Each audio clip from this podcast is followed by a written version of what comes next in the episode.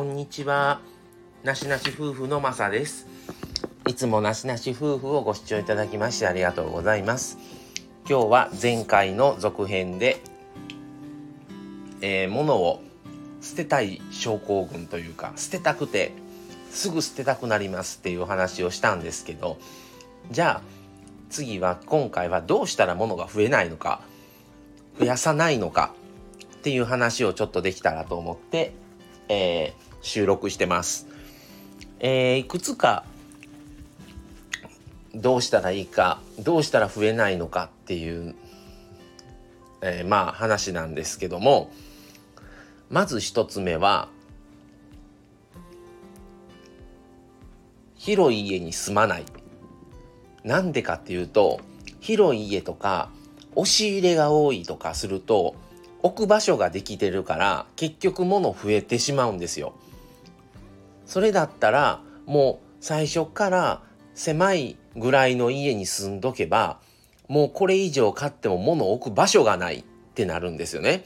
そうするとそうすることであもう諦めよう置く場所ないしもう買うんだったら物を捨てないといけないからっていう諦めになるんですよ。っていうことが一つと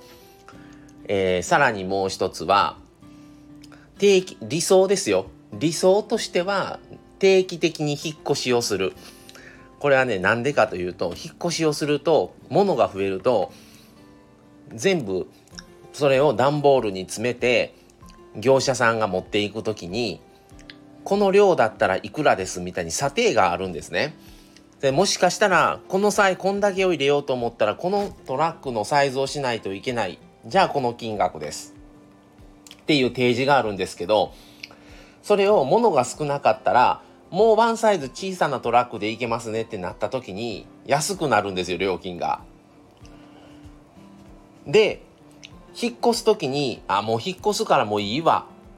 もうこれやめとこうこれは持っていこうっていうこう定期的にそういう家具を家具というか物を継続して持っておくのか、もう手放すのかっていう判断をもう自動的に迫られる時が訪れるんですよ。引っ越すってことは。だからそれがなかったらどんどん増えていくだけになっちゃうから、理想は定期的に引っ越しですね。はい。で、さらに、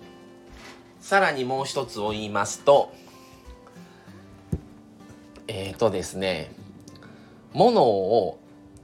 定期的に捨てる時に捨てるものを選ぶんではなくて気持ちの上でですよ。こんなことありえないですけど全部捨てるという過程をするんです頭の中で。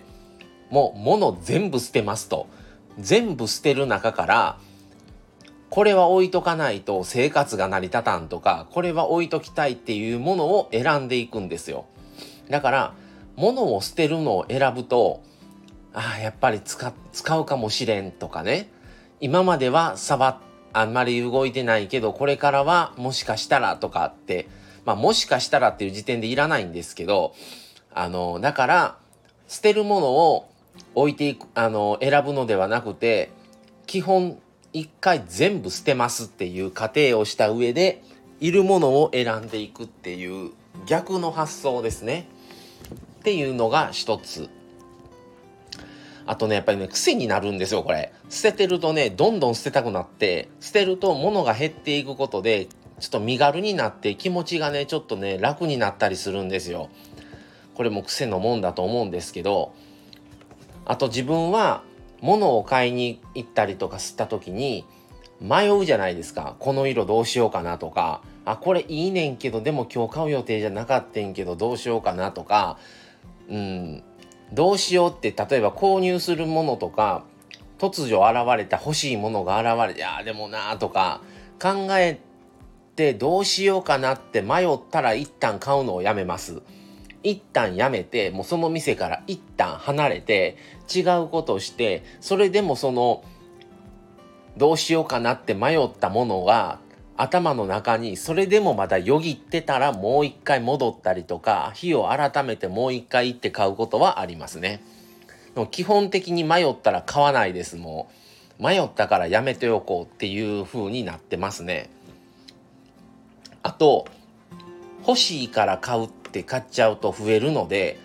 靴だったらもうこのスニーカーもう限界、もうこれもう、もう交換せなあかんわっていうタイミングで買うとか、もうこの服気に入ってるけど、もう、もうそ、もう相当着て着込んで、もうこれもう限界やねんとかものでもいいんですけど、代替え用として買い替えますけど、増やすためにただ単にこれ見たい、見てこれ欲しいなっていうものは一切基本買わないですね。っていう風にもしてます。うん。まあでも、もうそれで最悪、やっぱりあの時捨てなかったらよかったら、よかったっていうものもゼロではないんですよ。あるんですよ。でも、今まで使ってなかったら使わないし、それでもまた使うっていう時もその時は買えばいいわって思ってますから、も結局ね、使わないで、あの、置いてるよりは、一旦捨ててしまう方が、それほどじゃあ、そこまで必要だったかって言われた時に、意外にね、どうとでもなったりするんですよ。なので、個人的の、個人的なあのやり方としては基本的には迷ったらもうもうそのものは買わないし定期的に断捨離っていうのを作ってもう強制断捨離をしたりとかうんしてますねまあちょっと参考になるかどうかはわからないですけどうんでうちも2人で今 2DK の家なんですけどもう十分かなと思ってるんですね。ただまあねあの奥さんは踊りとかもやってるのでちょっとそういうものがね必要として置いておく場所が今あまりないので着物とかねセンスとかいろいろまそういうものがあるんですけどちょっとそういうものを置く場所を考えないとなとは思ってるんですけどもう基本的にでも僕はそんなにうん定期的にやっぱり物って捨てたくなるのでまあ性格の問題もあるんですけどうちはでも2人ですけど物少ない方やとは思うんですね。うん。まあでもまたちょっと断捨離をしたい今そういう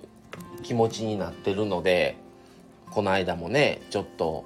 整理をしてあのクリアボックス分丸1つ、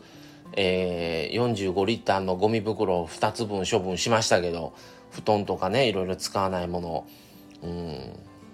そこでスイッチ入ってまたちょっと捨てたいモードがずっと続いてるんですけどまあ皆さんも参考にならないと思いますけどもしよろしければあのねその分やっぱり身軽になったらねあの本当にまた別のものをインプットできるようになりますから。ああともう一個ね今思いつきましたけど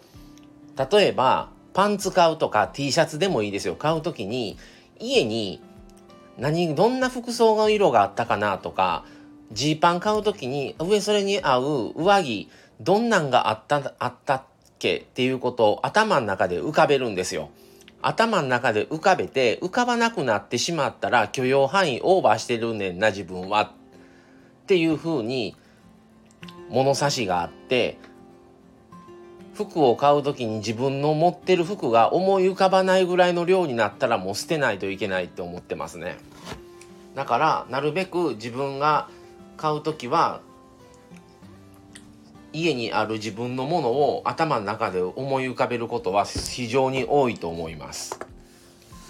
はい。まあよかったら参考にしてください。はい。ちょっと長くなりましたけど今日はあのこの辺であの捨てたい症候群パート2っていう感じなんですけどはい。またあのー、思いつきましたらまたこの話またやりたいと思います。はい今日もご視聴ありがとうございました。それではこれで失礼します。さようなら。